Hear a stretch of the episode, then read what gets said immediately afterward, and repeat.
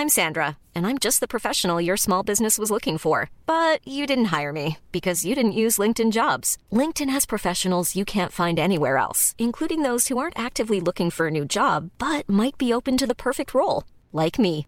In a given month, over 70% of LinkedIn users don't visit other leading job sites. So if you're not looking on LinkedIn, you'll miss out on great candidates like Sandra. Start hiring professionals like a professional. Post your free job on linkedin.com/people today. Heraldo Podcast, un lugar para tus oídos. Estas son las breves del coronavirus, la información más relevante sobre el COVID-19 por el Heraldo de México. La Secretaría de Salud reportó 61 muertes más por coronavirus en México, con lo que suman 223.568. Asimismo, explicó que hay 2.413.742 personas confirmadas con coronavirus, lo que representa 932 más que el día de ayer.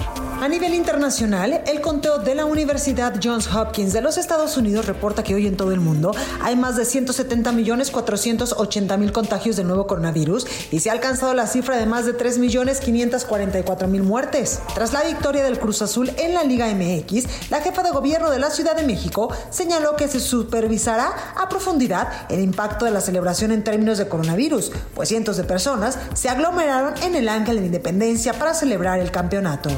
En Veracruz, diversos sindicatos magisteriales anunciaron que no regresarán a clases presenciales el próximo lunes 7 de junio y le han exigido al gobierno federal una estrategia adecuada para el retorno presencial a las aulas sin riesgos de contagios por coronavirus. En Sinaloa ha iniciado la aplicación de la vacuna contra el coronavirus en su primera dosis a adultos de 40 años en adelante. La población recibirá el biológico de AstraZeneca. La Secretaría de Educación Pública informó que los trabajos de limpieza diaria de las escuelas y salones de clases, como medida para evitar el contagio de coronavirus en el regreso a clases presenciales, serán coordinados por los profesores y padres de familia. La SEP sugirió lavar diario los pisos sanitarios, lavabos, bebedores y desinfectar áreas y equipos comunes. Estados Unidos se encuentra en crisis de empleo tras la pandemia por coronavirus. La economía mejoró y se están creando nuevos empleos, pero las plazas laborales no se están llenando.